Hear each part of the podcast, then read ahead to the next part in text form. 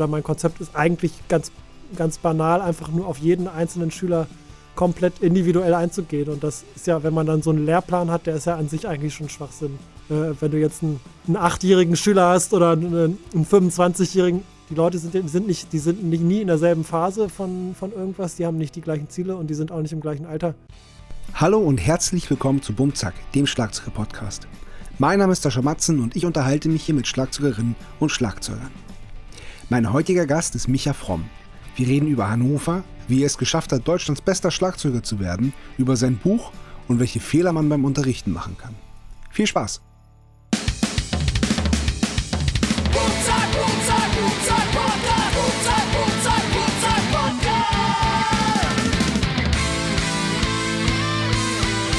Bum Zack.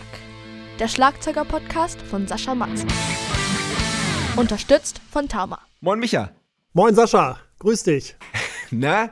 Na, endlich, endlich klappt das. Ja, ich freue mich auch total. Ich bin ja großer, großer Fan ja. deines Podcasts schon oh, von, von Anfang an und habe so tatsächlich in der Corona-Zeit, äh, da hat man ja auch viel Zeit und habe da auch so ein bisschen diese ja. Podcasts hören äh, lieben gelernt und tatsächlich, glaube ich, fast alle Folgen äh, gehört. Ähm, Wirklich? Ach geil. Immer, immer mal ja. cool. so nebenbei, so beim, beim Laufen gehen oder so. Ich finde das total super.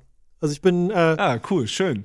eh großer Fan auch immer schon von so Interviews gewesen. Also von, also habe Drums und Percussion und sowas immer irgendwie ab abonniert und habe mir immer äh, mit Freude die, die Interviews von anderen Musikern durchgelesen. Fand das immer sehr, oder finde cool. das auch immer noch sehr spannend. Schön. kann man ja viel, viel mitnehmen. Ja.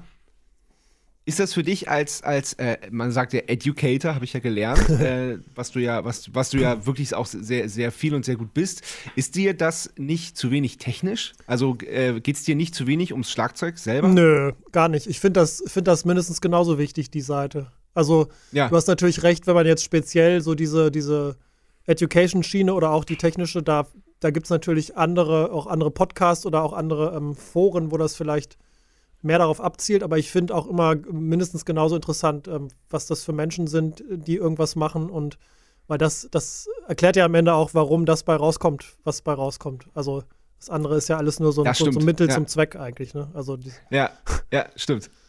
Das, ja, das hast du gut gesagt. Äh, Habe hab ich, so noch nicht, hab ich so noch nicht selber in Worte fassen können. Danke. sehr gerne, sehr gerne. Nee, also das finde ich immer sehr interessant.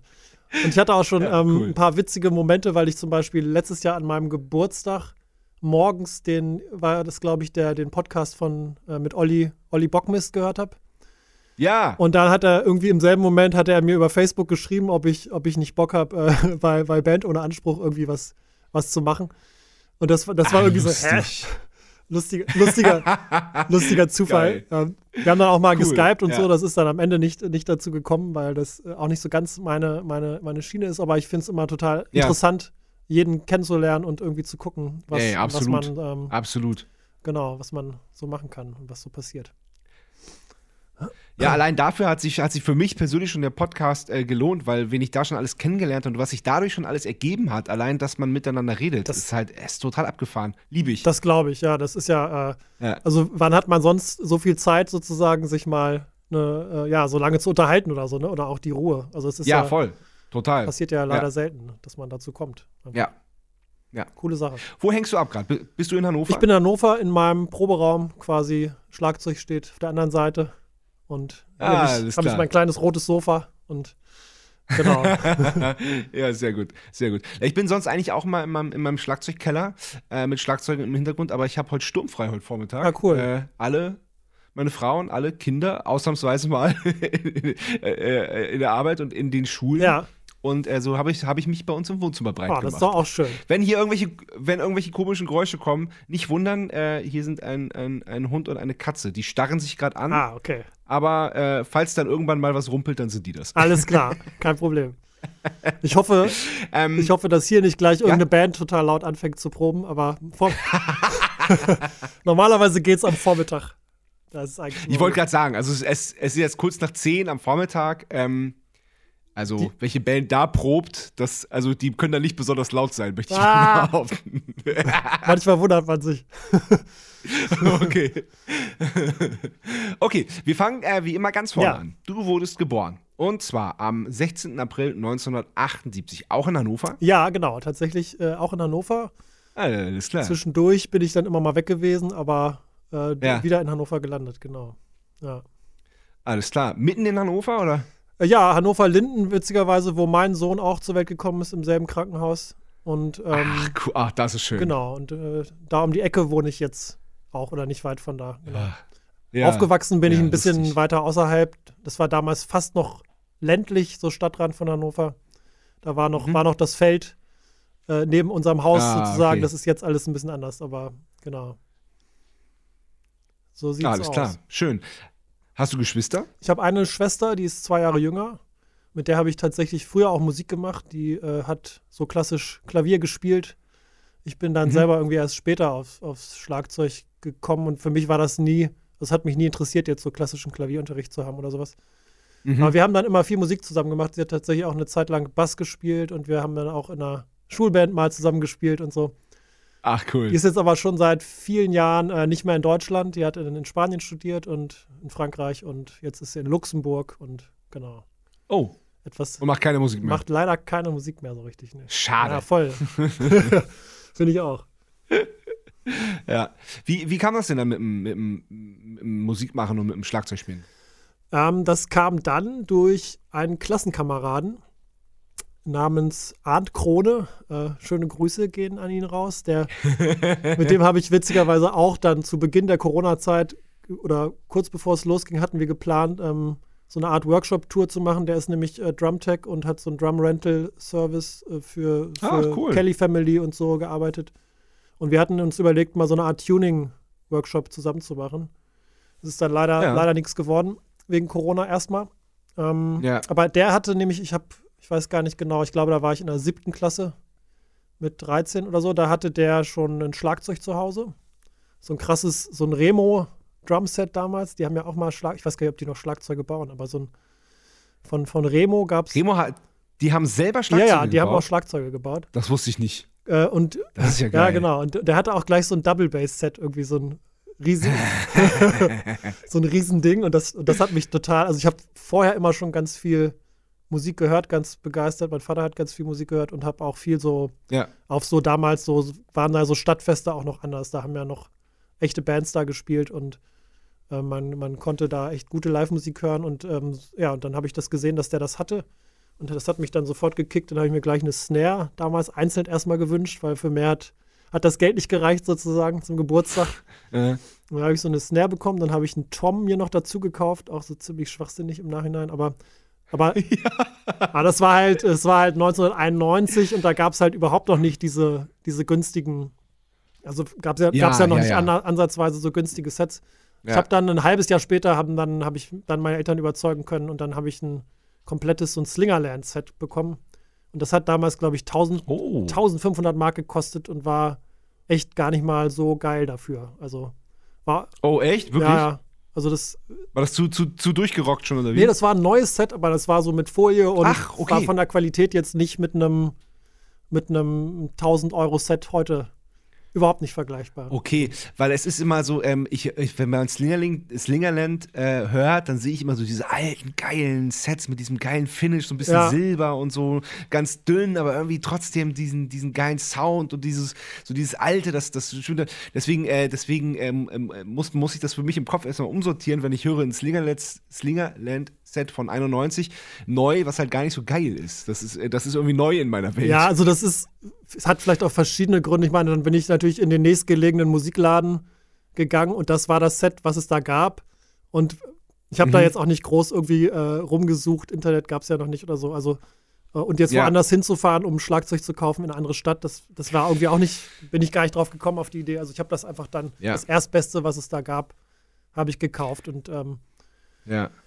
Ja. Das, aber, das war aber nicht schon bei, bei PPC, oder? Nee, das war, das war nicht bei PPC, das war bei Music Corner. Den Laden gibt es tatsächlich auch immer noch. In, Echt? in, Ach, in etwas kleiner mittlerweile, in, auch bei mir um die Ecke. Ja. Ach, äh, und das war eigentlich ein cooler Laden und da gab es auch einen so einen Typen, ja. der hat da, ähm, der war total äh, nett und freundlich. Da ist mir nämlich irgendwann mal zwei Jahre später, glaube ich, so mit 14, 15 ist mir mal, da war bei den Fußmaschinen noch so ein Lederband teilweise. Ich hatte so, ich ja, hatte so eine, ja, ja. so eine Doppelfußmaschine mit so einem Lederband. Das war mir dann gerissen einen Tag vor so einem, vor so einem Schulauftritt. Und dann, oh. dann bin ich dahin zu dem Typen und dann hat er gesagt, ja, pass auf, fahr mal, komm mal heute Abend um sechs zu mir nach Hause. Und dann bin ich irgendwie mit meinem Vater da hingefahren, der hat irgendwie so auf dem Land gelebt und hatte so ein krasses Haus ja. mit lauter Vibraphonen und E-Gitarren und allem möglichen Krempel. Krass. Und der hat mir das dann in seiner Werkstatt da irgendwie wieder zusammengedeckelt. Total geil. Das war. Ah, das ist aber geil. Das ist aber cool. Ja, das war echt noch ein super Service. Sehr gut. Genau. Ja. Ja, ja geil.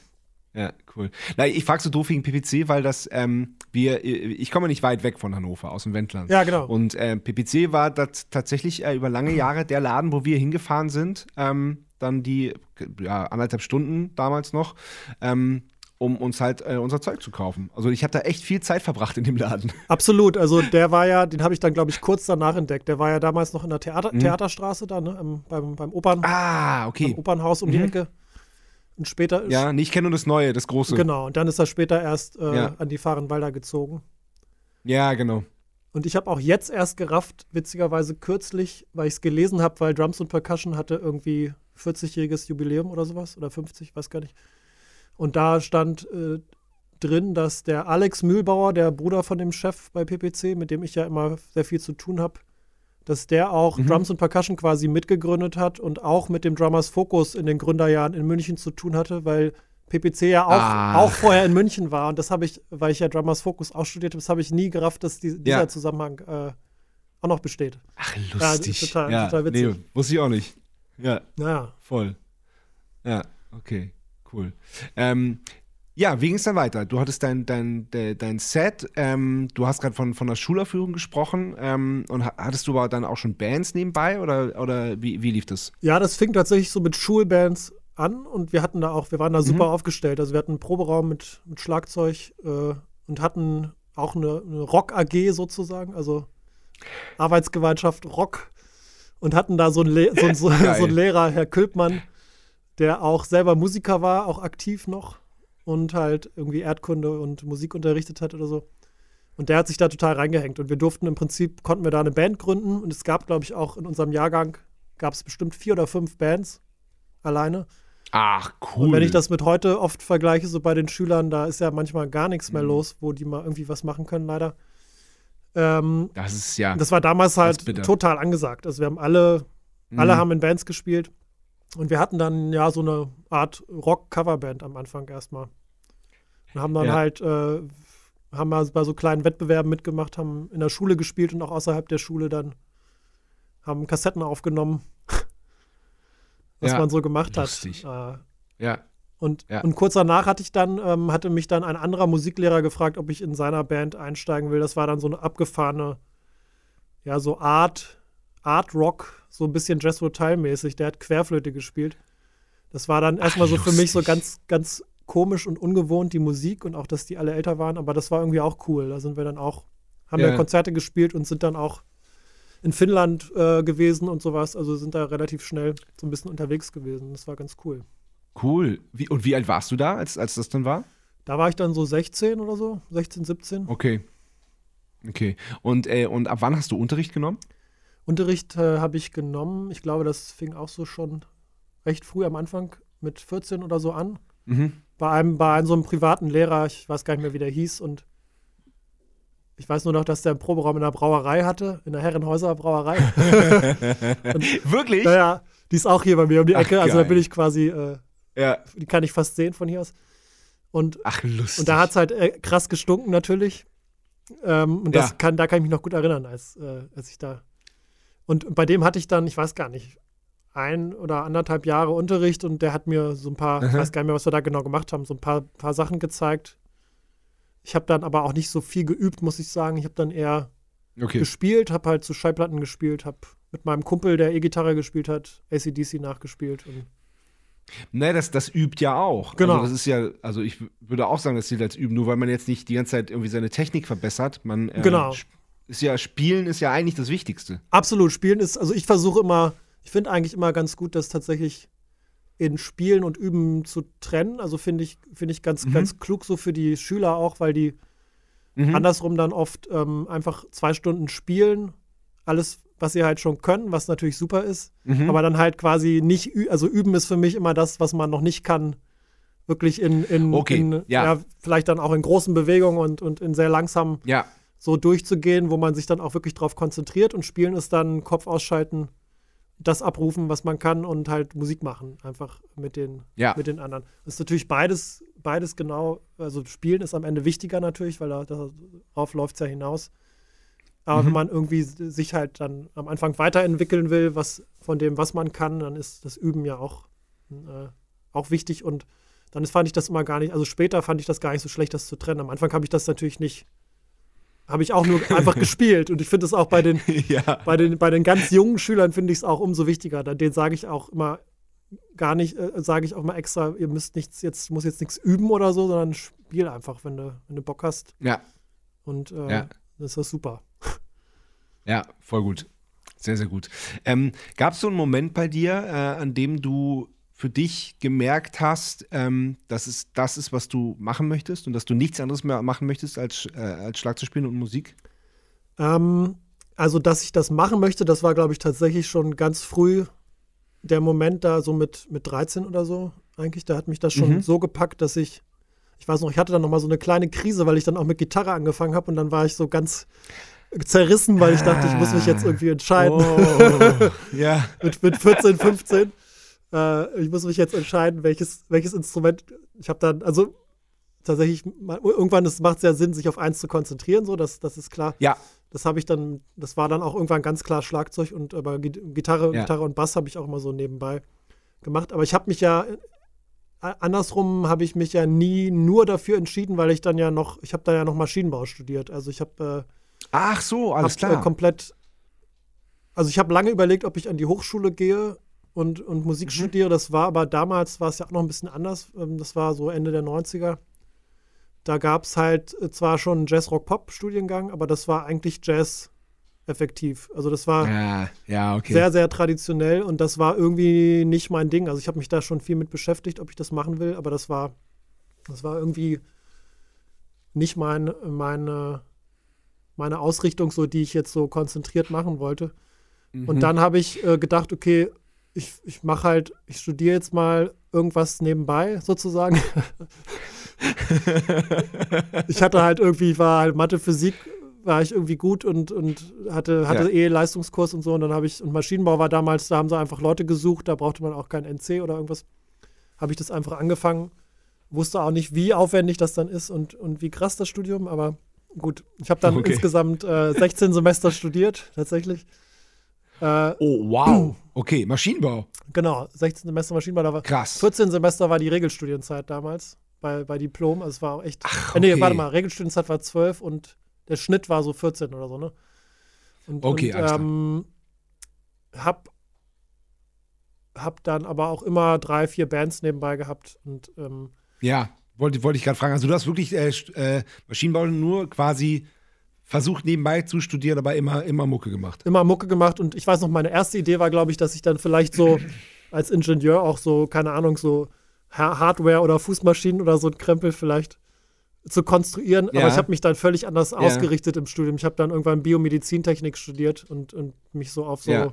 Augenlaser-Geschichten spezialisiert. Also gar nicht so klassischer Maschinenbau. Das hat mich auch irgendwie gar nicht so richtig interessiert. Okay, ja, okay, verstehe. Und habe ähm, aber immer gedacht, irgendwie, habe dann immer gedacht, okay, dann mache ich vielleicht nach dem Studium nochmal irgendwie so ein kurzes Schlagzeugstudium oder irgendwas. Da gab es ja dann schon, mhm. schon viel mehr von diesen privaten Schulen. Mhm. Und habe dann, bin ja dann zum Drummers Institute gegangen. Mhm. Quasi direkt nach. In Düsseldorf. Genau, direkt nach meinem Maschinenbaudiplom. Ja. Hab dann noch, äh, war erstmal heilfroh, dass ich das fertig hatte hab dann, äh, hatte dann so ein bisschen Geld gespart und hab, ähm, hab dann drei Monate da dieses zehn Wochen, also zweieinhalb Monate, ja. zehn Wochen Studium gemacht. Wann war das? Das war 2006, genau. Okay, dann haben wir jetzt aber schon ganz schön Sprung gemacht, ne? Stimmt, Studium, stimmt, das ging ja ein paar Jahre. Das war tatsächlich ja. ein sehr langes Studium. Ja, in der Zeit, ja. wie gesagt, da hatte ich so zwei, drei Bands, aber da war jetzt auch noch nicht so, da habe ich dann vielleicht keine Ahnung, vielleicht zehn Konzerte im Jahr gespielt oder sowas. Also da war noch nicht so Ach, okay. wirklich ja. viel los. Hab selber so ein bisschen unterrichtet. Hab jetzt aber auch mhm. nicht, nicht wirklich viel geübt oder sowas. Also ich habe das, fand, ja. das hat mich weiter immer interessiert. Ich habe gerne Musik gemacht. Hatte auch so eine eigene Band, mit der haben wir dann in Schweden mal so ein Album aufgenommen, in so einem, in so einem, in so einem abge, äh, abgelegenen Haus, so ganz äh, in Ruhe und so. Also wir haben da schon, wir haben schon einiges gemacht, aber es war halt nicht Ja, wirklich, ja. noch nicht wirklich professionell irgendwie. Und dann, Okay. und in, ja, in Düsseldorf hat mich das dann halt nochmal total gepackt. Also da habe ich, habe ich erst gemerkt, was da eigentlich, was man alles machen kann. Also was, Mhm. so, so, was man beim, also was ich alles noch nicht kann, habe ich, als ich dann da angefangen habe zu studieren und ähm, es hat mich dann aber auch total gereizt, da dann loszulegen. Und Wie, wie, wie läuft denn so ein 10-Wochen-Studium ab? Wie muss man sich das vorstellen? Das ist ja schon sehr komprimiert, oder? genau, da hat man tatsächlich ähm, fünf, also die, die fünf Wochentage hat man fast jeden Tag so acht Stunden Unterricht im Prinzip. Wow. Aber halt bei ganz verschiedenen Leuten, das war echt total cool. mhm. Das heißt ja, mittlerweile ist das ja in Krefeld, aber heißt, glaube ich, jetzt Drummers und Bass Institute. Ich weiß gar nicht. Damals hat das der Jan Rolfing gemacht und ähm, bei dem hatte ich Unterricht dann bei dem Eric, Eric Harings, dann bei Andy Gillmann, der ist da auch. Ähm, naja, ich, es sind, sind einige, es waren bestimmt so sechs, sieben, acht verschiedene Dozenten. ja. Man hat, man ja. hat so Fächer wie ähm, Ensemblespiel, äh, Snare-Technik, ähm, Latin, Schlagzeug, Rock und Pop, Improvisation. Auch allgemeine Musiklehre hatten wir auch irgendwie. Ähm, und dann hat man am Wochenende im Prinzip immer Zeit gehabt zum Üben, hat dann so, so Proberaumzeit gehabt. Und die hat man eigentlich auch immer gebraucht. Also ich habe wirklich in der Zeit komplett in Düsseldorf gewohnt und habe auch eigentlich, kann mich nicht erinnern, irgendwas anderes gemacht, sondern ich war wirklich Krass. hatte auch, Ja. hatte, glaube ich, einen Auftritt, da bin ich dann für nach Hannover zwischendurch gefahren Oha. und hatte vorher als, als Koch gedroppt und war dann noch über diesen Kochdrop irgendwie versichert, weil ich ja kein Student mehr war. Also ich irgendwie Ach, okay, krass. Lustig. Ja, stimmt. Das, ja, ja. war das irgendwie auch nicht ganz so einfach, weil ich schon, weil ich halt schon auch schon alt war. Also sozusagen für, für einen Studenten, da war ich ja schon 28, 28 oder sowas. Ja. Ja. Genau, und das habe ich dann fertig gemacht. Das war auch bis zum Schluss noch unklar, ob das überhaupt stattfindet, weil dann waren nur fünf Leute angemeldet und die haben, oder erst waren es nur vier und die haben dann gesagt, sie brauchen aber unbedingt fünf, sonst lohnt sich das nicht. Und dann, naja, und dann hat es aber geklappt.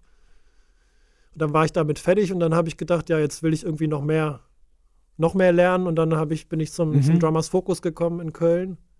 Und da habe Ja. ich dann noch mal sechs Jahre, glaube ich, ähm, diese ganzen Prüfungen gemacht und auch noch mal studiert. Also nebenbei dann schon deutlich mehr gespielt. Krass. Ja. Genau, aber das hat, und, und das hat mich dann tatsächlich noch mal noch viel krasser umgekrempelt, weil der hat mich, äh, Ja. der Hans-Martin Chemnitz, den ich vorher auch nicht kannte, der ein ganz toller Lehrer ist. Und die haben auch sowieso ein super Konzept. Ähm, Mhm. Der hat mich technikmäßig noch mal komplett umgekrempelt. Also weil ich bis zu dem, okay, bis zu dem Zeitpunkt, da habe ich zwar schon viel, ähm, viel gelernt gehabt, auch am, am Drummers Institute nochmal, aber so diese ganz einfachen Sachen, wie dass man ähm, einen Handgelenksschlag ja auch versucht, mit möglichst viel Rebound zu machen, und dass man, ne- also Mhm. unabhängig von diesen ganzen Fingertechniken und diesem ganzen Krempel, den man ja oft gar nicht Ja. braucht, also wenn man ganz normal aus dem Handgelenk spielt, das hatte mir vorher nie, Ja. jemand so richtig plausibel erklärt oder auch nicht darauf geachtet, dass man dann halt nicht reinspielt, unten anhält und wieder hochzieht, sondern wie wichtig das ist, Mhm. da wirklich so ein, so ein Full-Stroke zu spielen. Und das hat mich komplett umgekrempelt. Es hat mich erstmal total frustriert, weil es, äh, weil ich ja schon ziemlich lange gespielt hatte und äh, das, Mhm. das war erstmal so, ja, musikalisch ist das ja schon alles super, aber Technik, fangen wir nochmal von vorne an, so ungefähr.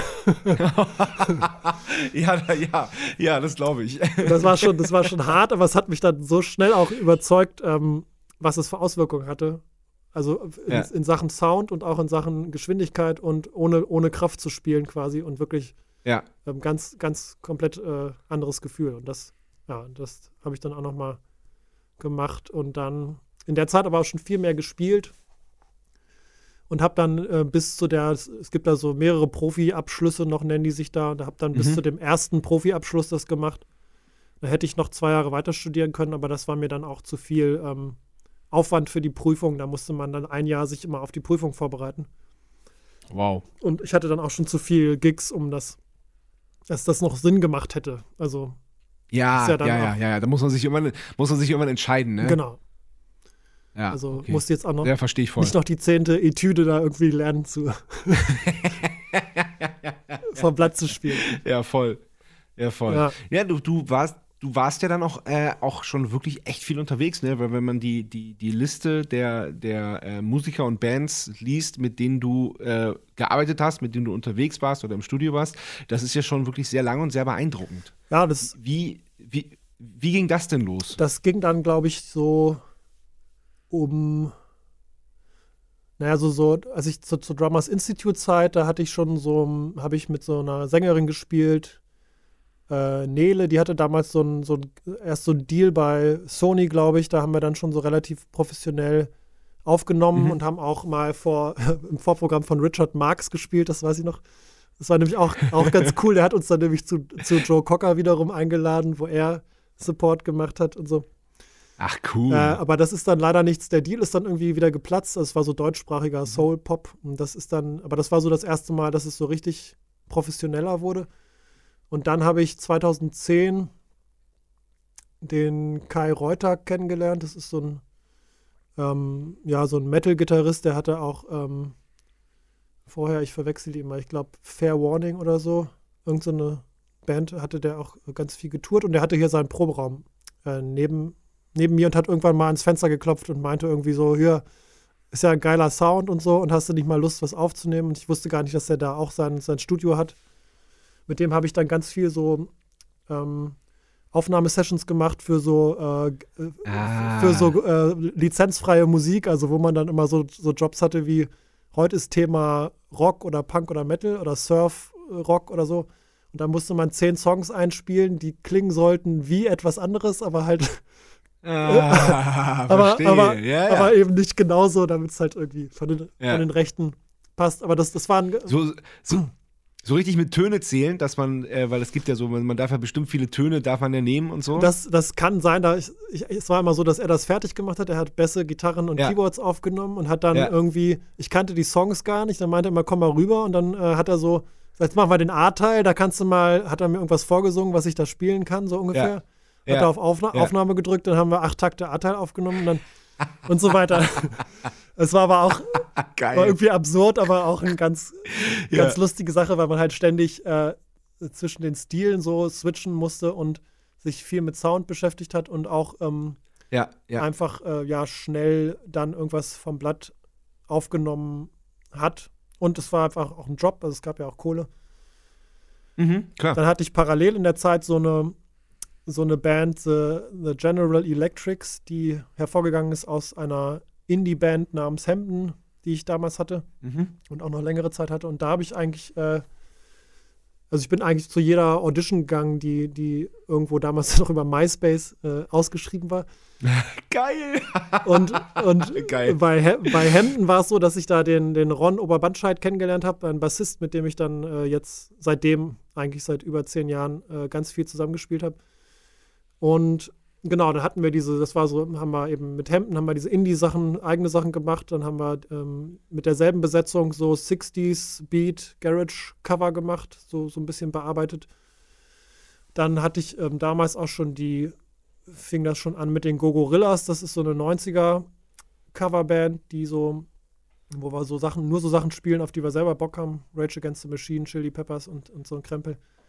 Und ja. das war so ein bisschen der Zeitpunkt für mich, wo ich auch gemerkt habe, ich, ich muss nicht unbedingt eigene Musik machen, weil ich jetzt selber kein Komponist bin, sondern für mich ist, also vorher hatte ich noch eine Band, Kosmopiloten, da haben wir noch versucht, so mit eigener, selbstgeschriebener Musik irgendwie an den Start mhm. zu kommen, haben aufgenommen und dann stellte sich aber irgendwann raus, als es losgehen sollte, ein bisschen mehr mit Touren, dass die Hälfte der Leute gar nicht dazu in der Lage war, weil das halt, weil die alle Bürger, oh. bürgerliche Berufe hatten und solche Sachen. Scheiße. Oh nee, oh, aber der, der Moment ist frustrierend. Genau, oder? der Moment war frustrierend, aber da war auch so ein bisschen für mich also, so Augenöffner. Ähm, auch in der Hinsicht, also erstens, was man, was man wie lange investieren muss, um dann vielleicht, ja. aber auch noch nicht mal eben, äh, also es müssen ja wirklich alle an einem Strang ziehen, damit das dann funktioniert. Absolut, absolut, das, sonst, geht, sonst geht's das, nicht. Das äh, war nicht der Fall und aber auch andersrum gemerkt, dass wenn es jetzt, also dass ich niemals äh, irgendwelche Top 40 Cover Band-Sachen machen möchte, aber dass ich, äh, wenn ich, mhm. wenn es gut gemachte und, und geschmackvolle äh, Cover-Geschichten sind, dass ich da überhaupt kein Problem mit habe, weil ich auch einfach gerne, ja, gerne Sachen spiele, die ich mag. Und ja. ähm, genau, und dadurch, ähm, und zur selben Zeit habe ich aber auch dann schon die Jutta Weinhold kennengelernt. das ist auch eine ganz witzige Geschichte, weil ich nämlich mit 13 schon so eine Velvet Viper Schallplatte hatte, zu der ich immer in meinem äh, Zimmer getrommelt habe. Und äh, ja. über den Kai Reuter habe ich sie dann kennengelernt und dann haben wir das erste Mal zusammen gespielt. Und, ähm, ah, das ist, aber, das aber echt cool, oder? Ja, das, Der Moment dann. Das war echt cool. Oder, oder ja, jetzt auch, cool. wo wir jetzt das letzte Album auch auf äh, Vinyl rausgebracht haben, so diese neue ja. Platte neben diese alte zu stellen, die. oh ja. Und dann steht da hinten dein Name drauf. Ja, genau. Wie ist doch, oh. Das ist cool. Voll geil. Und dann hatten ja. wir auch so eine Metalband noch von diesem, von diesem Kai Reuter. Da waren wir zweimal in, in China auf Tour und auch so in, in Ach, England geil. und Schottland und äh, ja. Irland und so. Genau, da fing das dann immer so ein bisschen mehr an, auch mit Studiosachen. Und dann kam, glaube ich, als nächstes Wichtiges kam dann die Kim Sanders, mit der habe ich dann vier, fünf Jahre gespielt. Ähm, das war auch über Facebook, irgendwie ging das so, mal hin und her geschrieben. Und äh, da haben wir dann ähm, auch ganz verschieden, also in Jazzclubs gespielt, aber auch halt teilweise dann so dieses Mr. Vane und, und solche Geschichten von, weil sie ja bei Culture Beat war vorher. Ja, ja. Die Nummer, was auch Spaß gemacht hat. Es war halt, war halt immer viel Verschiedenes, ne? Also einmal so diese. Ja, wollte ich, genau das wollte ich gerade sagen. Aber das, du hast das dir von Anfang an eigentlich so gemacht, ne? genau. ne? dass, du, dass du dich nicht auf, da auf ein Genre spezialisiert hast, sondern immer schön breit gefächert. Genau, das habe ich aber auch deswegen gemacht, weil es mich einfach immer total interessiert hat. Also weil mich wirklich mhm. vom Spielen her wirklich alles interessiert. Ich, ich höre ich ja. hör jetzt zum Beispiel selber eigentlich keinen Metal mehr schon. Also früher habe ich viel Metal gehört, aber ich, ich höre jetzt nicht mehr, nicht ja. mehr viel Metal oder eigentlich gar keinen aber ähm, macht mir trotzdem total Spaß zu spielen. Und so ist es bei ja. eigentlich fast allem, also bis auf Schlager und Top 40, würde ich mal sagen. ähm, mag ich fast alle Genres. Also es macht ja, schon Spaß. Cool. Ja, sehr gut. Okay, äh, bevor wir äh, weitergehen und bevor wir äh, darüber reden, wie du äh, der beste Schlagzeuger Deutschlands geworden bist, ähm, machen wir die erste Kategorie Entweder oder. Jawohl. Entweder oder. Erste Frage. Du, äh, du kannst quasi die, äh, die, die Herrenhäuser Brauerei von dir aus fast schon riechen. dazu passend die erste Frage: Bier oder Wein? Tatsächlich passend dazu die Antwort Bier auf jeden Fall. Ja. All allerdings tatsächlich auch fast nur noch alkoholfrei. Also, ah, okay. Ähm, also beziehungsweise, ich würde mal sagen, bis vor zehn Jahren sehr, sehr viel, ähm, immer mit Alkohol und irgendwann habe ich gemerkt, ja. äh, ist mir zu viel, kann ich gar nicht mehr bei so vielen Gelegenheiten so viel auf Tour sein und auch als ich angefangen habe, Sport zu machen, parallel ist es mir umso mehr mhm. bewusst geworden. Deswegen äh, Bier, ich trinke auch gern mal ein Bier mit, aber oft alkoholfrei und genau. Wein gar nicht. Ja, nein, man, nein, man muss ja, ah, okay, gar nicht. Nein, man muss ja auch aufpassen. Also ich glaube immer, dass, dass jeder Mensch so ein, äh, auch bei jedem anders, dass jeder äh, so, eine, so eine Menge an Alkohol hat, die er trinken kann. Ja. Und äh, dann ist, ist aber irgendwann vorbei, weil ähm, ähm, und das, dann gibt es halt die Menschen, die das checken. Und dann genau. gibt es halt die Menschen, die es nicht checken ja. und, dann, äh, und dann weiter trinken. Und ich finde das, also sowieso so dieses auf seinen Körper hören und dann so äh, äh, und darauf hören, was, was einem gut tut, das verlernt man ja irgendwie. Ne? Absolut. Also das hab, ich ja. habe das erst sehr spät also was heißt sehr spät, aber so mit Mitte 30, das war nämlich genau, als wir da in China auf Tour waren, da habe ich mhm. Ähm, und dann hin und her geflogen sind von einem Gig zum nächsten und, und Metal gespielt und 40 Grad und 100 Prozent Luftfeuchtigkeit und, und dann immer noch die ganze Zeit abends noch Jägermeister und Bier getrunken und so. Und irgendwann habe ja. ich dann gedacht, ey, das, das, geht einfach, das kann ich, geht nicht mehr, ich ja. kann das nicht mehr. Ja. Und dann habe ich. Es kann ja auch nicht gehen. Nee, es ist ja, es kann ja auch nicht gut sein. Und dann, dann ja, habe ich aber angefangen, das erste Mal eigentlich so richtig Sport zu machen, im Sinne von, von dreimal die Woche laufen gehen. Und, mhm. und dann habe ich umso mehr gemerkt, okay, das, das will ich, brauche ich auch gar nicht mehr. Also ich trinke einfach, zu Hause trinke ich eigentlich gar keinen Alkohol. Und unterwegs dann halt alkoholfrei. Und es hat sich dann immer mehr, jetzt auch in den letzten zwei Jahren habe ich das dann mit, mit Zucker ähm, quasi fast ganz weglassen angefangen. Und jetzt gerade ähm, aktuell war ich bei einer äh, super Osteopathin und Ernährungstherapeutin, die äh, mir nochmal geraten hat, auch mal glutenfrei auszuprobieren, obwohl ich keine ähm, Unverträglichkeit habe. Und das mache ich jetzt gerade. Ja. Das ist tatsächlich auch ein Riesenunterschied, so vom, ja. vom Gefühl. Und, und Fleisch reduzieren sowieso auch, das versuche ich auch gerade. Ja. ja, so, so.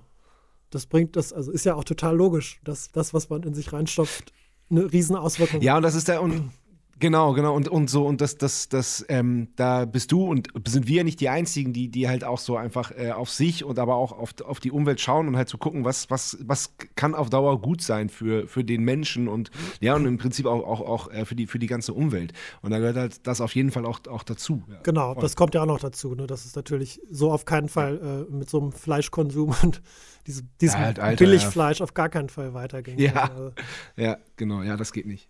Das stimmt. Ähm, okay, einsame Insel oder Innenstadt? Oh, ich glaube, am liebsten abwechselnd gefühlt.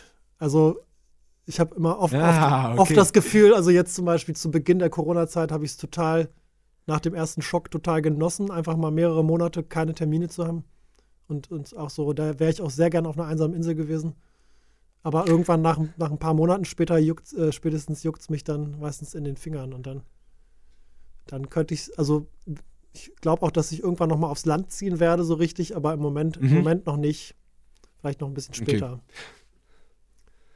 Ist aber, ist aber auch sehr ehrlich von dir, wenn du sagst, dass du es auch, dass du es genossen hast, richtig ein paar Monate äh, nix. Total. Heißt, heißt es dann im, im, Umkehrschluss, dass du, dass das vorher zu viel war? Wahrscheinlich heißt es das, ja. Also ich habe mir auch fest vorgenommen, mhm. dass, dass es jetzt nicht wieder so weit kommt. Mhm. Dieses Jahr wird jetzt schon wieder langsam immer voller. Und dazu kommt natürlich noch, dass man sich umgewöhnt. Ne? Also wenn man sich jetzt daran gewöhnt hat, oder bei mir ist es zumindest so, dass, dass ich recht viel zu Hause bin, auch viel Zeit mit meinem, mhm. meinem Sohn immer ähm, verbringen konnte. Mhm. Und jetzt auch viel ähm, so Engagements hatte, die dann auch ähm, in der Umgebung waren, selbst wenn ich jetzt viel gespielt habe, das äh, im Theater in Hannover oder Braunschweig oder so, wo man dann auch immer wieder äh, zu Hause ist. Also das muss schon ein Stück weit auch so bleiben. Und vielleicht, also persönlich fände ich es eigentlich am coolsten tatsächlich, wenn es so immer so zwei, drei Monate gäbe in jedem Jahr, wo man, wo man einfach, ne, also um Gottes Willen will ich das nicht, äh, natürlich äh, nicht aus solchen Gründen, aber das, also so müsste ich es eigentlich für mich einrichten, aber das klappt natürlich dann auch nicht, weil wenn, wenn jetzt jemand dann einen Job hat, oder wenn, wenn eine Band, ich kann ja nicht sagen, ich gehe nur, nur drei Viertel des Jahres mit euch auf Tour. den Rest der Zeit. Das ist schlecht.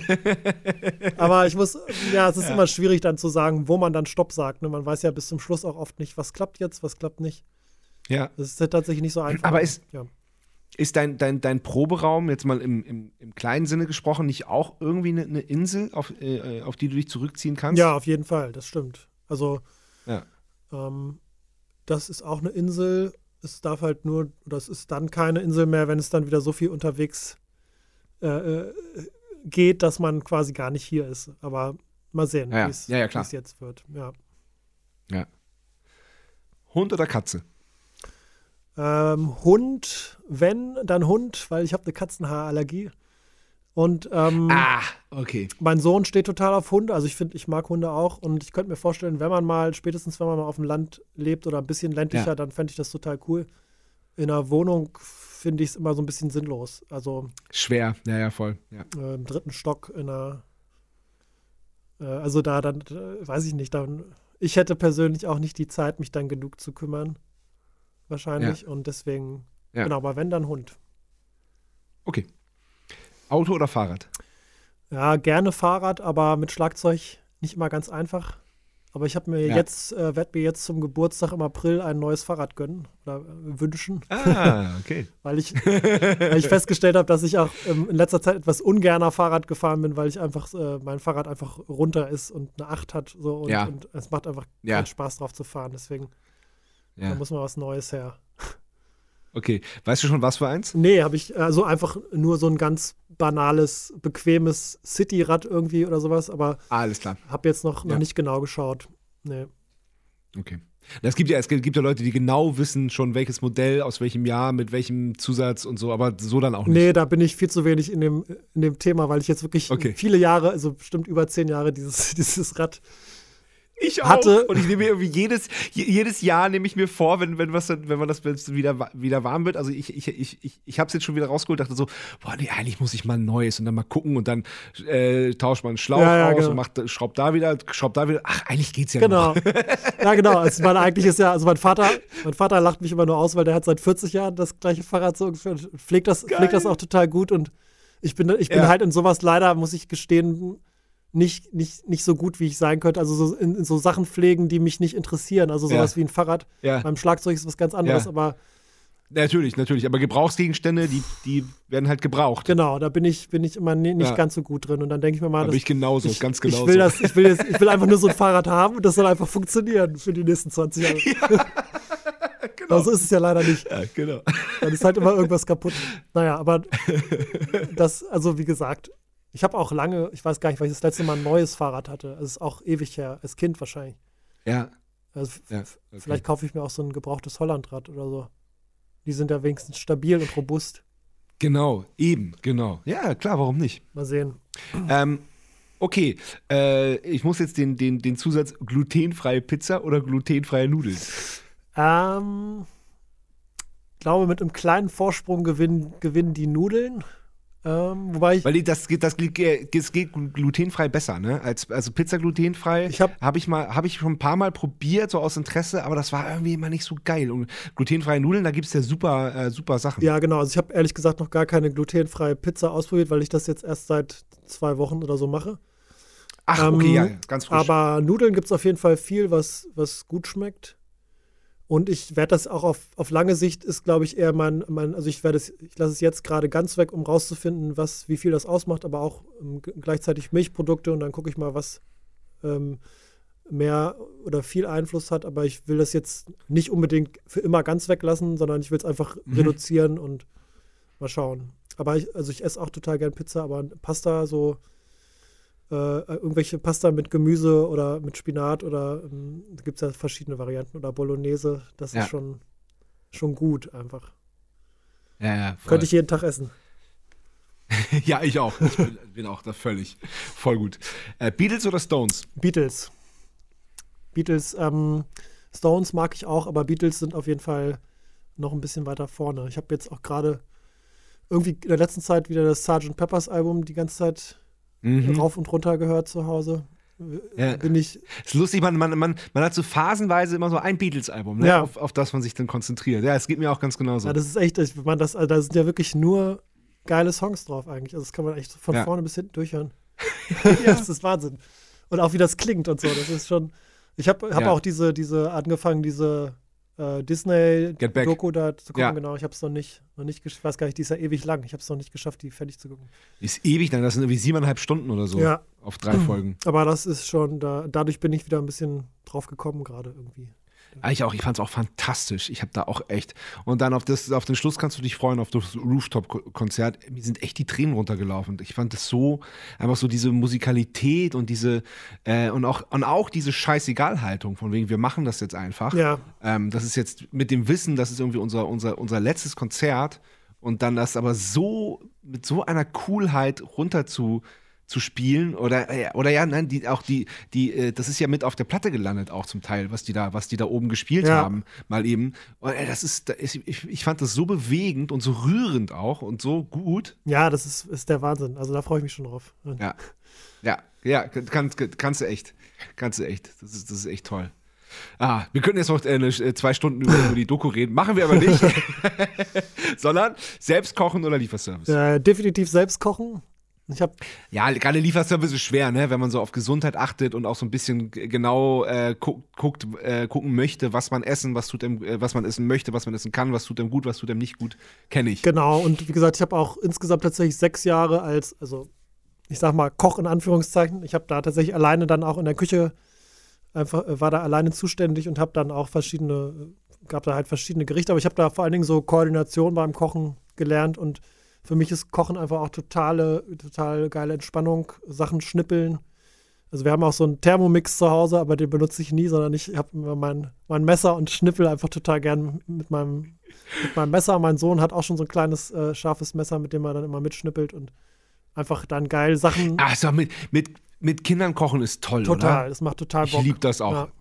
Ich, ich, weil, weil ich bin auch so äh, aufgewachsen. Unsere Mutter hat uns immer eingebunden ins Kochen. Also genau. die, da, da, war immer so, so, so, so, ein kleiner Stuhl neben dem Ofen, wo wir mal in, in den Topf gucken konnten genau. und probieren, was machst du da jetzt? Ah, hier, was schnibbeln, klar und so. Und ich, ich mache das genauso. Also, ja, das ist super. Äh, Finde ich total gut. Ja. Und ähm, also mein Sohn ist auch schon echt eine richtige Hilfe, auch schon so mit ab, ab fünf, ja, fünf, mit fünf Jahren irgendwie ja. ist er da schon manchmal denke ich so, oh Gott, wenn er da so ja, versucht, versucht ja, da diesen, ja. diesen schnellen Schnitt so nachzumachen, dann so. Ja, ja. Ja, tak, tak, tak, tak, genau. Aber nee, genau, das, äh, also klar, man schafft es natürlich dann auch nicht. Immer, immer, wenn viel, viel los ist, dann bestelle ich auch mal was zu essen. Aber, Nein, natürlich nicht. Aber klar. Eigentlich äh, koche ich super gerne. Geil. Weil hast du so ein, hast du so ein, so ein, so ein Signature-Dish, wie man so schön äh, auf Neudeutsch sagt? Hast du so ein, irgendwie so ein, so ein Gericht, was du, was du, oder ist, das, kann, das kann ja auch wechseln. Also hast du so momentan so ein, so ein Essen, wenn du sagst so, oh, jetzt, jetzt machen wir was Besonderes, jetzt gönnen wir uns mal was. Äh, morgen oder übermorgen, je nachdem, wie lange das braucht, koche ich das. Ja, das wechselt tatsächlich bei mir immer mal. Also lang, mhm. lange Zeit war es äh, Spaghetti Bolognese, auch in einer vegetarischen Variante dann. Das, das, das ah. liebe ich einfach sehr und also ich mag grundsätzlich auch total gerne einfach einfache Gerichte zu kochen, die, die lecker. Also ja. ich bin jetzt nicht so ein Koch eigentlich nicht so viel nach Rezept und jetzt auch nicht so mega aufwendige Sachen. Mhm. Aber auch gern so, so asiatische Curry-Geschichten. Aber als letztes hatte ich jetzt, ähm, hatte ich so vegetarische Burritos gemacht, also die Tacos selber gemacht. Das ah. war dann aber noch, ja. noch mit Gluten sozusagen. Ja. Und dann halt ähm, Guacamole selber gemacht und einfach ähm, und so ein bisschen mit, mit vegetarischem Hack und, und Bohnen und Mais und dann immer viele frische Sachen dazu, Koriander und so. Ja. Knoblauch ja. und äh, Gemüse rein und das, das ist total, ja. sowas finde ich auch total geil, einfach sich dann geil. auch gerade mit, mit ja. Leuten zusammen am Tisch sich das dann so äh, äh, zusammenzubauen gemeinsam. Ja, wir, wir, genau, genau das hatten wir auch gerade. Also wirklich genau in der Aufzählung, wie du das hattest. Und ich, ich mag das auch wirklich einfach gerne, dass man den Tisch vollstellt genau. mit Sachen. Jeder, jeder kriegt irgendwie ein Fladenbrot oder ein Taco oder ein Burrito oder was haben wir jetzt so, so, so, so, so Pau-Buns, so japanische mhm. gedämpfte Brötchen, die man auch so aufklappen kann. Auch, auch, auch Killer, richtig gut. Ja, sowas äh, liebe ich auch. Das ist geil. Ja, gerade mit Kindern. Jeder dann so, ich mag das nicht, ich mag das genau. nicht, stellt man den Tisch voll und jeder nimmt das, was er, was er mag und was genau. er will. Ja, genau, weil das ist sowieso, also äh, mein Sohn ist total gern äh, rohes Gemüse, aber der mag das irgendwie nicht gekocht mhm. aus irgendeinem Grund. Ja. Und deswegen, wir müssen eh eigentlich immer alles einzeln machen und deswegen ist, sind solche Gerichte sind, sind dann perfekt. Dann kann jeder das nehmen, was er will und, und, genau, und man kann genau. So. Na, und ich habe das ich habe das Problem in Anführungszeichen mit drei Kindern, die wirklich alle phasenweise immer was anderes nicht mögen oder besonders mögen. Ah, okay, das ist dann nochmal eine, eine Nummer härter. Vinyl oder Stream? Um, ähm, ich habe mir gerade einen Plattenspieler gekauft. Äh, ah, geil. Oh, super. Endlich wieder, weil meiner war kaputt und dann ja. habe ich jetzt, irgendwie war das gerade total schwierig, einen Plattenspieler zu bestellen. Also ich habe bei einer den ersten, den ersten, den ich mir ausgesucht hatte, da habe ich bei zwei verschiedenen Firmen drei Monate gewartet, weil irgendwie scheint gerade da überall Lieferengpässe oder was weiß ich. Krass. Äh, und jetzt habe ich dann so einen, habe ich mir so einen Blaupunkt ähm, kürzlich ähm, mhm. bestellt und äh, finde es total geil, wieder Platten zu hören zu Hause. Das hatte ich schon lange vor. Ja. Klar, wenn ich unterwegs äh, ist, natürlich dann streamen und auch so beim Unterrichten und im, im Auto, aber, aber das ist schon, ist schon super. Also das ja. CDs sind irgendwie ganz weg. Also die habe ich alle auf dem Dachboden. ich ja. habe sogar noch so eine, so eine Jukebox mit 100 CDs, die steht noch bei uns auf dem Flur. Wirklich? Ja, die habe ich mal zum 30. Geburtstag gekriegt. Die ist aber leider. Und funktioniert ja, auch, die funktioniert so halb. Das war so ein bisschen nervig. Die braucht manchmal so 20 Minuten, bis irgendein Kontakt warm ist und dann. Dann, äh, dann, ah. dann springt die an und dann, aber das, die muss ich, habe ich auch schon ewig auf dem Zettel, die endlich mal äh, reparieren zu ja. lassen. Ja, weil, weil das ist geil. Das ist nämlich das, dann wieder das ganz cool. cool. Ja. Und da hatte ja. ich auch mal so meine 100 Lieblings-CDs reingestopft damals. Und äh, das wäre noch mal ganz cool. Aber sonst finde ich irgendwie, mache ich keine CD an so richtig. Also. Nee, das ist, die Zeit ist irgendwie vorbei, ne? Weil da ist der Unterschied zu, zum Stream dann auch nicht mehr. Also gut, klar, die Auflösung ist vielleicht besser, aber ich habe jetzt auch nicht so die Hi-Fi-Boxen, dass ich, dass ich da Eben, jetzt wahrscheinlich. Wo, man wo, wo das dann, ja. Ob ich da überhaupt einen Unterschied hören würde, weiß ich nicht. Ja, ja. Ja, ein äh, äh, Faust hoch für die, äh, für die Vinyl. Ja, voll. Aber ähm, ja, du, du bist auch eine, einfach, einfach nicht der, der Einzige, der sich jetzt einen Plattenspieler wieder zulegt, sondern das sind, das sind echt viele. Auch so, so, so, so, Leute, mit denen man redet und so. Deswegen kann ich mir das schon vorstellen. Und es ist ja ständig, äh, also es ist ja, man wartet ja jetzt ständig auf Sachen, also auch wegen Corona und Pandemie und, und, und irgendwelchen Lieferengpässen. Ich, ich wollte jetzt, äh, weil wir bald ins Studio gehen, ich wollte ein, ähm, ein Remo-Fell ähm, ein bestimmtes für Studio und das es gibt's einfach Krass. nicht. Es wird einfach Es wird einfach, es ist nicht lieferbar. Also beim, beim Vertrieb, der hat gesagt, ey, es tut mir leid, also äh, frühestens wieder im Mai Was? So. Und äh, ja, ja, und wir haben, ja, wir, wir haben jetzt den, äh, wir nehmen auf am 1. März und ich habe dann wirklich irgendwie das Internet durchforstet und habe jetzt äh, in, irgendwo in Sachsen in so einem Drumshop und tatsächlich in Wien habe ich gestern abgeholt in der, in der Klangfarbe, die hatten noch eins irgendwo, das ist mir vor einer Woche dann zurückgelegt worden. Und, Krass. es ist einfach gerade einfach ein bisschen schwer. Das ist sehr heftig, aber ist das so ein, so ein ähm, ja. außergewöhnliches Fell oder ist das. Nein, gar nicht. Das ist ein, äh, ein, äh, Ambassador X. Krass. War, nicht, war nirgends zu haben. Heftig. naja. Na gut. Da, das, nur am, das nur am Rande. Hoffen wir, dass das bess besser äh, wird. Ja. Letzte Frage. Meer oder Berge? Meer, auf jeden Fall. Also Berge mag ich auch. Ich bin auch Snowboard-Fan oder bin viele Jahre regelmäßig mhm. Snowboarden gewesen. Jetzt noch nicht wieder, weil als mein Sohn dann groß genug war, war irgendwie Corona und jetzt könnte man das demnächst mal angehen. Aber mehr ist irgendwie noch mehr. Wenn ich mich jetzt entscheiden müsste, dann irgendwo in Süden und ans Meer. Mein Vater hat ein kleines Häuschen in Andalusien bei Malaga, oh. wo oh. meine Schwester ja auch studiert hat damals. Und, und da werden wir diesen Sommer auf jeden Fall wieder äh, hingurken, um uns da ein bisschen äh, die Seele baumeln zu lassen. Und das ist. Oh. Das ist echt ganz cool. Neid. Aber das ist tatsächlich äh, auch überhaupt nicht, überhaupt nicht touristisch, sondern das ist in so einem kleinen, wie so ein, wie so ein Asterix-Dorf. Ist doch gerade Ja, ja, genau. Das ist doch gerade ja, schön. Das, das ja, das ich ja. Das, oh, das, geil. Das ist halt aber so fünf Kilometer von der Küste, also ähm, man kann das Meer ja. sehen und ist dann auch schnell da. Und ja. das ist echt, äh, da ist echt Ruhe so. Und ah, klingt traumhaft. echt cool, schön. Sehr cool. Wow. Ich freue mich schon. Schön, echt. Ja, glaube ich, glaube ich. Verstehe ich. Ähm, okay, ich habe schon angeteasert. Äh, 2013 hast du vom Deutsch oder beim Deutschen Rock und Pop Preis bist du ausgezeichnet worden als bester Schlagzeuger. Wie wird man das? Das ist, äh, das ist wahr. Ähm, das, wo, wie war das denn? Also man konnte sich da bewerben. Ich habe das ja. damals gesehen. Und das war ja gerade so die Phase, wo es so anfing, dass alles so ein bisschen professioneller wurde, auch mit dem, mit dem mhm. Touren mhm. und so. Und dass ich da im Drummers Focus schon auch schon angefangen hatte. Genau. Und ich habe mich dann da einfach beworben und dachte, dass man dann da auch, also es war sogar so, dass man dann eigentlich nur über so ein, über so ein Video wurde das, äh, wurde das bewertet. Also ich habe irgendwie gedacht, man wird dann eingeladen zum Spielen und habe mhm. gar nicht so. Hätte ich jetzt auch gedacht. Gar nicht gerafft, dass das äh, irgendwie dann schon mit diesem, mit diesem Video erledigt war. Und da hat man da ja. irgendwie so, eine, so einen Bescheid gekriegt, dass man, also da gab es irgendwie angeblich so irgendwie 1000 Einsendungen oder sowas, dass man unter den ersten ja. unter den ersten drei ist und wurde dann eingeladen zu dieser Preisverleihung da und dann und dann war das halt der erste Platz. Also ich habe das ähm, ich, ich glaube, bin mittlerweile eigentlich überhaupt kein oder auch damals eigentlich schon kein großer Freund von so Wettbewerben, weil das, weil das ja. eigentlich ja Quatsch ist, Musik als Wettbewerb zu machen. Ich habe das damals aber einfach mal mitgenommen, weil ich, weil ich auch angefangen habe, mal so selber so Videos zu machen und das so ein bisschen zum, mhm. zum Üben. Dachte, das schadet ja nichts, es hat auch irgendwie nichts groß gekostet, damit zu machen. Und dann, und andersrum war es dann hinterher tatsächlich auch ein ganz, ganz cooler Effekt. Also so diesen, diesen Preis gewonnen zu haben. Dann, äh, ja, genau, das, das wäre jetzt meine Frage gewesen, äh, ob, äh, was sie das gebracht hat. Das hat auf lange Sicht. Das hat mir kurz danach auf jeden Fall ähm, habe ich dann äh, in der Drums Percussion so ein, so ein Porträt gehabt und dadurch, mhm. dadurch wurden dann so, gingen so ein paar Endorsement-Türen auf. Dann habe ich ah. hier und da, ähm, damals war das bei Regal Tip, hatte ich dann so ein Stick-Endorsement, das habe ich gar nicht. Mittlerweile bin ich, bin ich woanders, aber ähm, mhm. bei Los Cabos. Aber das war so, war so ganz cool auf jeden Fall. Also ich würde dem jetzt aber nicht so äh, viel Gewicht beimessen wollen. Also das war, ja, ja. war ganz, ganz praktisch zu dem Zeitpunkt, sage ich mal. Ja, cool.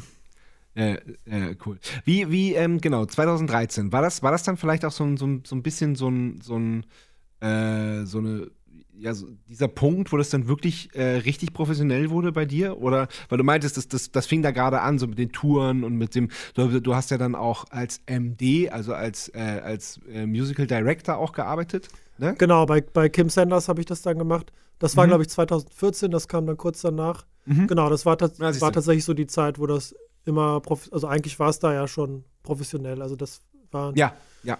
ein sehr professionelles Level bei Kim auch, was, was das Ganze drumherum anging und, und das, die Booking-Agentur und so und auch wie man, wie man dann unterwegs war, das war schon dann, dann deutlich, deutlich anders als ich hatte. Ich glaube, 2010 hatten wir nochmal mit so einem Singer-Songwriter so eine, so eine Tour selber organisiert, wo wir, glaube ich, 19 Gigs in 21 Tagen gespielt haben. Und oh, äh, selber, selber mit dem Sprinter gefahren sind. Und ich weiß noch, wir, hatten, wir hatten irgendwie einen, einen äh, an einem Tag hatten wir in Kopenhagen gespielt und am nächsten dann in Unna oder sowas. Also so ganz komische. Oh Gott. Oh, krass. so, oh, so ja. Wahnsinnsstrecken. Ja. Ja, und, ich habe mal eine befreundete Metalband äh, äh, besucht, die haben, die haben gespielt und das, das, diesen, diesen, diesen, diesen Ausdruck werde ich, werd ich nie vergessen. Der, äh, der Backliner ist ein guter Freund von mir und der meinte, der, der Drumtech, der meinte auch so, ey, Alter, wir fahren hier Pentagramme quer durch Europa. Das ist, also die, die haben es aber wirklich, die, die mussten wirklich ein Konzert absagen, weil sie es einfach nicht rechtzeitig geschafft haben, weil die Strecke nicht zu bewältigen war. Ja, genau so. Das, also so, so, viel, so viel nur dazu. So, so, ähnlich war es da auch. Also dann echt so, man musste dann so morgens um sieben losfahren, damit man irgendwie rechtzeitig um 18 Uhr irgendwo beim Soundcheck ist. Und wir haben dann. Ja, wenn man, wenn man, wenn man, wenn man, wenn man am Tag vorher Freiheit und nicht, und nicht spielt, dann mag das ja auch gehen. Aber wenn das mitten in der Natur ist, ey, heftig. Das war mittendrin und das war auch noch eine Zeit, wo wir alle sehr viel Alkohol getrunken haben. Ja, und auch ja. dann noch äh, teilweise gar keine Übernachtungsgelegenheiten hatten. Ich weiß, wir haben manchmal, manchmal im Club gepennt. Manchmal haben wir so haben gefragt, ob es irgendeine WG gibt, die irgendwie äh, noch ein Zimmer frei hat oder so. Ja, ja. ja, ja. Also es hat, es, hat, es hat mega Bock gemacht, aber das war auch, äh, war auch, also das war dann auch gut. Das möchte ich jetzt auch nicht mehr haben und ja. könnte ich, glaube ich, auch nicht mehr. Und ähm, genau, das war dann schon ein, ein ziemlicher Kontrast, äh, mit Kim unterwegs zu ja. sein, war dann schon ein bisschen anders. Ja. Schon ja, schöne cool. Hotels und, und äh, genug Zeit. Aber da, da, da, warst du dann, da warst du dann Schlagzeuger und MD, oder? Genau, wobei das ähm, MD-Sein sich da hauptsächlich aufs Organisieren ähm, mhm. bezogen hat. Also sie hatte mich damals einfach gefragt, ob ich das, weil ich das oft, oft, ich glaube, das ist auch so eine Schlagzeugerkrankheit, oft so ähm, schon sowieso selber in die Hand nehme gerne oder man muss ja oft als Schlagzeuger auch einfach, ähm, man muss zumindest wissen, äh, wie komme ich da jetzt hin mit meinem Schlagzeug. Das, damit fängt es ja schon an. Die anderen können auch noch irgendwie mit dem Zug ja. fahren oder so. Ähm, ja, und dadurch ja. hat man oft dieses ganze Organisa Organisationszeug am Hacken. Und wir hatten aber auch, unser Keyboarder hat quasi, ähm, also ich habe glaube ich, mit ihm zusammen damals teilweise auch die Sheets geschrieben, aber also wirklich die, ich habe jetzt keine Arrangements für die anderen Instrumente geschrieben oder sowas. Das, dazu wäre ich auch gar nicht mhm. in der Lage. Aber ich habe dafür mhm. gesorgt, dass wir bei Proben halt aufgeschrieben, oder ich habe aufgeschrieben, was wir geändert haben. Ich habe, wir haben Aufnahmen rumgeschickt, also dieser ganze Krempel, so dass man, dass man dafür sorgt, dass jeder weiß, was er zu spielen hat und ja. äh, dass jeder weiß, wann er wo zu sein hat und, ähm, und solch, ja. so, so ein Kram halt. Ja, genau. cool. Sehr, sehr gut. Sehr, sehr gut. Ähm, dann müssen wir auf jeden Fall noch reden über, äh, über dein Buch. Ja, gerne. Ja, du hast ein, äh, ein, ein sehr, sehr tolles äh, Buch geschrieben. Erzähl. Genau, das, äh, auch das war für mich sozusagen ein, ein, äh, ein Segen in der Corona-Zeit, der, der sich dann ergeben hat, der sich sonst wäre das wahrscheinlich immer noch nicht fertig oder ziemlich sicher sogar. Aber angefangen hattest du schon vorher, also ja. der, der, der äh, genau. Genau, ich hatte okay. vorher schon angefangen. Ich habe auch bestimmt schon, sag mal, ungefähr fünf Jahre davor wirklich konkret dran geschrieben, aber halt durch das viel, oh, wow. viele unterwegs sein. Ja. Das fing so ein bisschen an mit ähm, meiner Arbeit für, die, für das Drumheads Magazin. Da habe ich ja ähm, Workshops geschrieben, so ab 2015, ja. glaube ich. Und ähm, habe dann irgendwann gedacht, oder habe halt immer Material gesammelt und immer fürs Unterrichten selber auch gedacht, eigentlich müsste man was mal so zusammenfassen in so einem Buch. Und ja. hatte dann, war erst im, äh, in Verhandlungen da auch mit einem Verlag, der das aber dann in so eine bestimmte Reihe ähm, pressen wollte, oder das heißt pressen, ah, die hatten halt okay. so eine Reihe für Keyboard, Gesang und da sollte ja. das dann auch genauso aufgemacht sein und das hat irgendwie nicht gepasst. Mhm. Und dann bin ich durch einen ähm, anderen Kollegen auf diesen ähm, Verlag gekommen, wo man halt so Self-Publishing-mäßig das, das machen kann aber trotzdem die ganzen Vertriebswege äh, hat, die man sonst auch hat.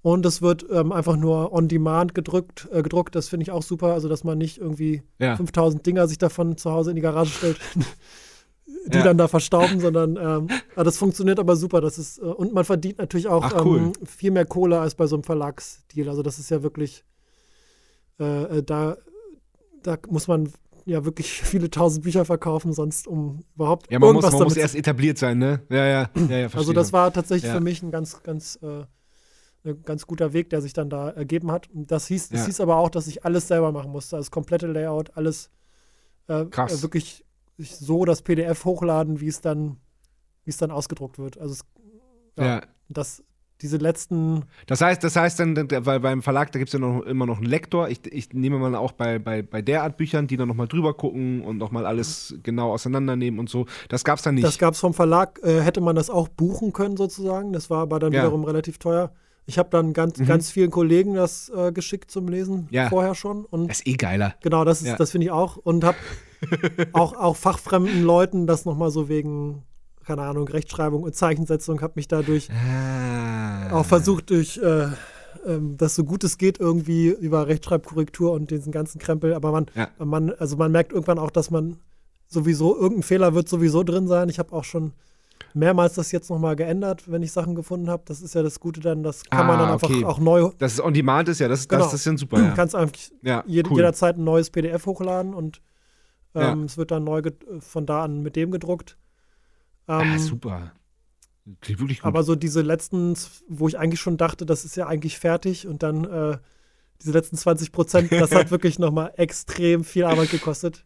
Und dann äh, habe ich, ich, ja 100, ja, 100, Videos dazu aufgenommen und die dann alle zu schneiden ja. und bei YouTube hochzuladen. Und oh, das ist viel. da, das ist echt viel. Das, das, war echt viel Arbeit. Aber das war so dann so drei Monate, würde ich sagen, von Mitte März 2020, als dann alles weggebrochen ist, bis Ende Juni ist es dann rausgekommen. Ja, genau. Ja. So dreieinhalb Monate habe ich dann äh, wirklich auch jeden, jede Nacht immer bis zwei, drei Uhr morgens äh, da dran. Also es hat auch Krass. total Laune gemacht und glaube ich. Einfach, Aber da hast du die Zeit ja wirklich, wirklich gut genutzt. Genau und äh, ja und, und das habe ich. Dann hatte ich eigentlich noch so viele andere Sachen auf dem Zettel, wollte eigentlich üben und so, dachte, jetzt habe ich endlich mal Zeit, aber dann, dann ja. habe ich eigentlich nur mit dem Buch und dann im, im, zweit, im zweiten Lockdown habe ich dann äh, die Zeit genutzt, mich dann so mit, mit Aufnahmekram und so zu beschäftigen, was ich eigentlich ja. davor schon, das war dann ein, ein Jahr später sozusagen. Ja. okay, ja. verstehe. Cool. Ja, sehr cool. Ähm, wem, wem, äh, wem kannst du das Buch empfehlen? Für wen ist das gedacht? Für, für, für, wen ist das geschrieben? Mm, das ist geschrieben auf jeden Fall für schon fortgeschrittene Schlagzeuger, in erster Linie, die, ähm, die vielleicht einen anderen, ein bisschen anderen Zugang suchen so zu dem ganzen Thema. Also was, was mich immer so ein bisschen überfordert hat, selber beim, beim Lernen und Studieren und, und Schlagzeugbücher lesen, mhm. ist, dass, ähm, dass oft so viel verschiedene Begrifflichkeiten aufgetaucht sind, die dann auch manchmal wiederum dasselbe bedeutet haben oder man wusste gar nicht, wofür man die Sachen jetzt genau braucht. Oder ähm, dass eben auch dann in diesen Anfängerbüchern macht das ja auch Sinn, dann ist dann halt wirklich alles ausnotiert und wenn man, man lernt aber im Prinzip immer fertige Pattern und irgendwann später mhm. merkt man ja, wenn man Musik macht, dass es eigentlich keinen Sinn macht, fertige Pattern abzufeuern. Ich kann mich noch gut erinnern, so an die Anfangszeit, wo man immer so ein Lieblingsfill, was man gerade gelernt hat, dann äh, bei jeder Band in, in jedem Song ja. versucht hat, da so irgendwie einzubauen. Ja. Und äh, dann ja. merkt man irgendwann, das funktioniert ja gar nicht. Und deswegen war so ein bisschen der Ansatz, der ja grundsätzlich nicht neu ist. Das kommt ja auch von Agostini und auch von so Sachen wie mhm. New Breed oder so, dass man halt so mit diesen Notentexten zum Beispiel, mit so neutralen Notentexten versucht zu arbeiten und die dann umzusetzen in Fill-Ins oder in, in, in, Solo oder in einen Groove. Und das äh, habe ich einfach versucht, so dieses gibt es ja als, als Groove, diese Idee gibt es ja grundsätzlich schon, das so ein bisschen zu sortieren, noch mit verschiedenen Stilrichtungen. Mhm. Dass zum Beispiel im Jazz Snare und Bassdrum die Elemente sind, die improvisieren oder halt Notentext lesen. Bei, bei Reggae ist es vielleicht der, der Rim-Click oder bei Bossa Nova. Bei Rock-Pop ist es die Bassdrum. Äh, und, und solche, solche Geschichten habe das also für mich versucht, alles, was ich an Input bekommen hatte durch diese ganzen Studienjahre irgendwie so zusammenzufassen, dass man, dass man so, ja, und auch dieses mit dieser Begrifflichkeit von dem Wort Groove, das war ja immer so ein bisschen der Aufhänger. Ich kann mich erinnern, dass immer in so Interviews wurde fast immer gefragt, was ist dir wichtiger, Technik oder Groove?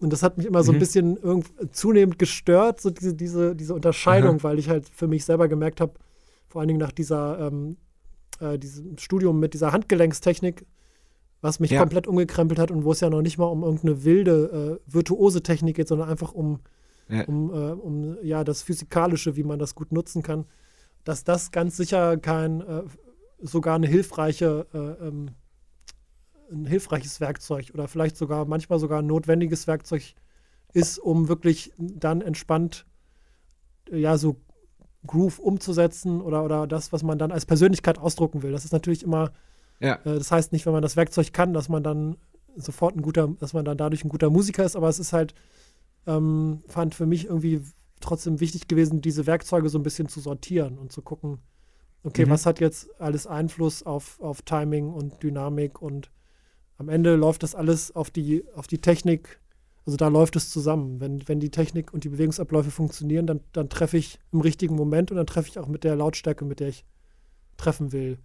So ganz, ganz ja. kurz zusammengefasst. und ja. ja, genau. Und, und das äh, funktioniert aber auch mit Anfängern ganz gut, habe ich jetzt festgestellt. Also wenn sie schon ein bisschen älter sind und wenn man sie dazu an die Hand nimmt. Also ich würde es jetzt keinem, keinem Kind hinlegen und sagen, hier, lern mal Schlagzeug mit dem Buch. Aber also ansonsten darf, kann das, glaube ich, jeder benutzen. Jeder Erwachsene, auch Anfänger oder, oder Fortgeschrittene. Cool. Genau. Also dein Buch Groove Workout ist hier an dieser Stelle auch auf jeden Fall mal zu empfehlen. Vielen, vielen Dank. ja, klar, Logo. Ähm, wir kommen zur zweiten Kategorie. Sebastian Matzen hat eine Frage. Okay. Sebastian Matzen hat eine Frage. Hallo lieber Micha, hier kommt meine Frage. Ja, Pandemie, Umweltkatastrophen, Krieg. Der Welt ging es auf jeden Fall schon mal besser als jetzt und es ist so ein bisschen schwer, nee, es ist sehr schwer, heutzutage optimistisch zu bleiben. Deswegen meine Frage an dich, worüber hast du zuletzt so richtig herzlich gelacht? Das würde mich nicht nur interessieren, sondern wahrscheinlich gerade auch aufbauen. Erzähl doch mal. Liebe Grüße.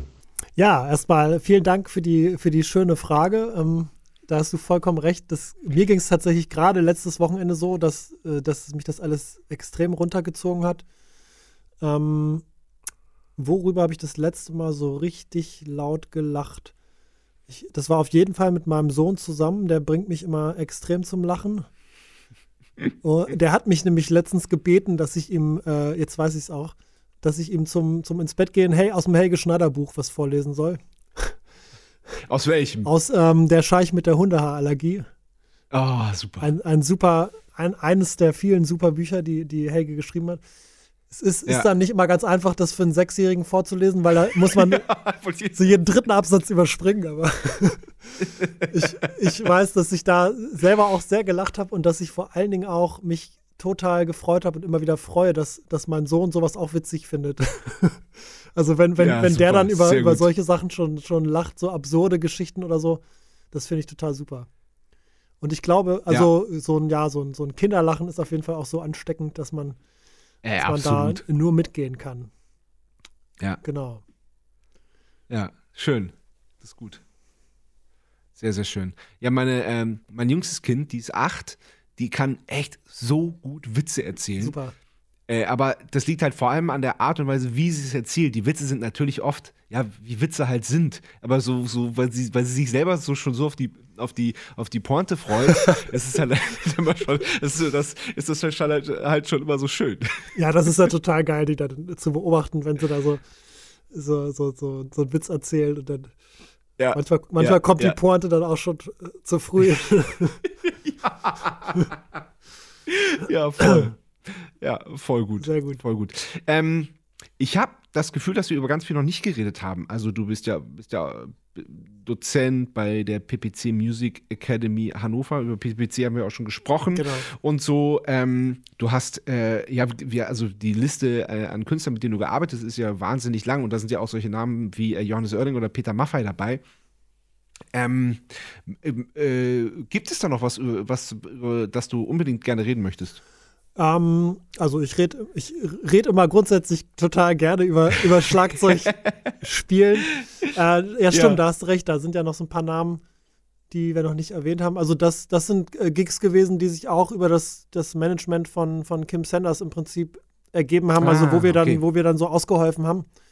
Ähm, und das hat beides äh, total Bock gemacht, mit, mit Johannes Oerding zu spielen, wie auch mit, mit Peter Maffei. Beide echt auch total entspannte Typen, mit denen man noch irgendwie entspannt nachmittags geprobt hat und dann ähm, äh, so ein Konzert hingelegt hat. Ähm, bei Peter Maffei, oder was, was ich vielleicht äh, vorhin vergessen habe zu erzählen, ist, dass ich so als, als Kind auch so totaler Udo Lindenberg-Fan war oder mein Vater auch, so diese 70er Jahre Sachen von ihm. Das waren eigentlich so, so die ersten Platten, zu denen ich äh, Schlagzeug gespielt habe. Ja. Ach, geil. Und super. ich weiß noch, hier so, so dieses, ich glaube, Johnny, Contro Johnny Controletti oder so, irgendeins fängt ja so mit Schlagzeug ja. auch an. Ähm, ja, genau. genau. Mit diesem Buchta, Buchta, Buchta. Ja. Und äh, so diese Sachen. Und ähm, deswegen war ich auch immer schon großer Bertram Engel-Fan. Und deswegen war das, mhm. was das anging, natürlich auch so, dass ich dachte, geil, ich, ich kann quasi äh, anstatt, äh, anstatt Bertram Engel für, für Peter Maffay spielen. Ähm, ja, wobei Bertram Engel ja erst, also zumindest bei Udo ja viel später am Start war, ne? Der war, glaube glaub ich, erst ab den 80ern irgendwann. Nee, der war auch ganz am Anfang schon. Der war nur zwischen, zwischendurch nicht. Also. Ah, okay, Bertram, das war mir entgangen. Bertram Engel war schon, ich meine, mit, mit 18 äh, hat er bei Udo mhm. angefangen. Und Alles klar. Das habe ich auch okay. nämlich gerade in einem Podcast von ihm nochmal ausführlich gehört. Da hat er erzählt, dass er irgendwie in seinem Lieblingsplattenladen war, in dem er äh, jede Woche gegangen ist. Und dann hat auf dem Festnetz vom Plattenladen hat Udo dann angerufen und hat ihn gefragt, ob er übermorgen in irgendeinem Stadion spielen kann. so total geil. geil. So wie man damals noch kommuniziert hat. Nee, und dann hat er ja, zwisch zwischendurch, als sie dann alle bei Maffei waren, ähm, haben sie dann eine Zeit lang nicht für Udo gespielt und dann wieder. Alles klar, genau. alles klar, okay. Da war das gefährliches Halbwissen von mir. Ja. Kann ich gut. nee, der ist da ja auch schon. Also da war ich immer ein großer Fan, so von seiner Art zu spielen. Ja. Und, und Jutta Weinhold, äh, die Jutta Weinhold, mit der ich ja da bei Velvet Viper zusammenspiele, die war auch, auch ja. zwei Jahre mit, mit Udo auf Tour von, von 76 bis 78. Also Ach, da gibt es witzigerweise immer wieder so, so Verbindungen. Ja. Und so, cool. so Links zu den ganzen, zu den ganzen lieben Leuten. Ja, aber ansonsten genieße ich das einfach total, so verschiedene Sachen zu machen und vor allen Dingen auch, dass man ja nie so genau weiß, was als nächstes kommt. Also jetzt ja. auch nur dadurch, dass ich, dass Corona war, ist dann 2020 diese Go Music Tour weggebrochen, die ich eigentlich jedes Jahr gemacht habe mit dem Martin Engelin. Und deswegen hatte mhm. ich auch nur Zeit für die Anfrage von diesem ähm, Musical im Schauspielhaus, äh, wo ich wiederum mit den, mhm. Dem Peter Thiessen von Kante zusammenspiele und, und, und Peter Devlin und Michael Mühlhaus. Und das ist auch, ähm, ich bin, bin grundsätzlich eigentlich jemand, der immer gesagt hat, ich hasse Musicals, so, also ich, so diese, diese, diese Disney-Schiene, damit kann ich so gar nichts anfangen. Aber ja. das war in dem Fall, oder ist in dem Fall so ein, so ein äh, Punk, Glamrock, Drag-Musical, was auch total Laune machte, wo man einfach auch richtig drauf, draufzimmern kann und, und das sind alles äh, tierische Musiker und das macht auch total Spaß, mit denen zu spielen. Und das, das ja. sind halt lauter Sachen, die, ja, die, wo dann so, das eine wurde abgesagt und das andere ging dann dadurch erst. Äh, und, und, ja, so, dadurch ja. bleibt es immer spannend, irgendwie, dass, dass ja. verschiedene Sachen passieren. Ja. Ja. Ah, noch ein ganz wichtiger Punkt, über den wir noch gar nicht richtig gesprochen haben, ist das, äh, ist das Unterrichten. Ja, genau. Ähm, du, du, hast ja, du hast schon relativ früh angefangen, dann so, so, so, so nebenbei das zu machen. Ähm, wie hat sich das entwickelt und, äh, und wie, wie handhabt oder wie, wie, wie ist es jetzt bei dir? Ich habe tatsächlich schon mit 18, glaube ich, angefangen zu unterrichten. Da hatte ich natürlich selber noch überhaupt keine Ahnung, aber habe dann in meinem, in meinem, in meinem Kinderzimmer quasi, also es hat sich einfach, einfach ergeben, weil äh, ein, ein, damals ein Sohn von einer Freundin wollte halt auch Schlagzeug spielen und dann, äh, dann habe ich da ja. was nicht irgendwie 10 Mark für gekriegt oder so und habe da irgendwie ein bisschen unterrichtet. Und den Schüler, den hatte ich lustigerweise auch noch bis er Ende 20 war oder später immer wieder. Äh, der der, der hat mich dann ja über cool. 20 Jahre begleitet. Ich habe ja. hab dann, ähm, ja, ich habe, wie gesagt, immer unterrichtet. Eine Zeit lang auch, ich weiß noch früher, teilweise so 12, 13 Schüler am Stück dann so, so was Boah, ich auch ähm, nicht mehr machen wollen würde, aber Nee, das ist, das ist jetzt schon Akkordarbeit dann, Wahnsinn. Genau, aber also auch nie, nie öfter als zwei Tage die Woche, so das war immer, ja. das war mir immer, weil ich ja auch immer noch die zwei Tage die Woche auch seit 2006 da als, als Ingenieur auch arbeite. Ich weiß gar nicht, ob ich das vorhin mhm. Gesagt habe, aber. Ach, du arbeitest immer noch als Ingenieur auch? Genau, nebenbei. also als äh, tatsächlich war das auch nicht so geplant, aber damals als Übergang gedacht und hat mir aber auch so viel Spaß gemacht, so in dieser Augenlaser-Forschungs, in diesem Bereich. Und ich hätte damals auch nicht gedacht, dass es sich so gut vereinbaren lässt, aber es funktioniert tatsächlich mhm. sehr gut. Ich bin da zwei Tage die Woche und Krass, wow. wenn ich früh ja. genug weiß, dass ich auf Tour bin, dann äh, kann ich das auch teilweise von unterwegs machen oder halt äh, mir dann auch freinehmen oder Stunden hin und her schieben. Das ist eigentlich ziemlich perfekt. Das ist ja, das ist ja ideal, besser geht's ja nicht. Genau, und, cool. und deswegen habe ich auch, oder ich wollte auch nie mehr als einen bestimmten Anteil der Zeit unterrichten. Also es gibt ja viele, ja. die auch denen das so liegt, dann so jede Woche 40 Stunden zu unterrichten oder so. Das, ja, ja, das, ja, ja, klar. Das, aber das, das, das, ist ein, das muss einem liegen. Das muss einem tatsächlich liegen. Und ich habe auch nur einmal versucht, für eine Musikschule zu arbeiten. Das hat auch nicht gut, also ja. außer bei PPC, das hat auch nicht ja. gut funktioniert, weil ich da immer so gerne so mein, mein eigenes Konzept oder mein Konzept ist eigentlich ganz, ganz banal, einfach nur auf jeden einzelnen Schüler komplett individuell ja. einzugehen. Und das ist ja, wenn man dann so einen Lehrplan hat, der ist ja an sich eigentlich schon Schwachsinn. Äh, wenn du jetzt einen, ja. einen achtjährigen Schüler hast oder einen, einen 25-jährigen. Ja, das ist ja wirklich so, weil du hast ja, die Leute ja, sind, sind nicht, die sind nicht, nie in derselben Phase von, von irgendwas, die haben nicht die gleichen Ziele und die sind auch nicht im gleichen Alter.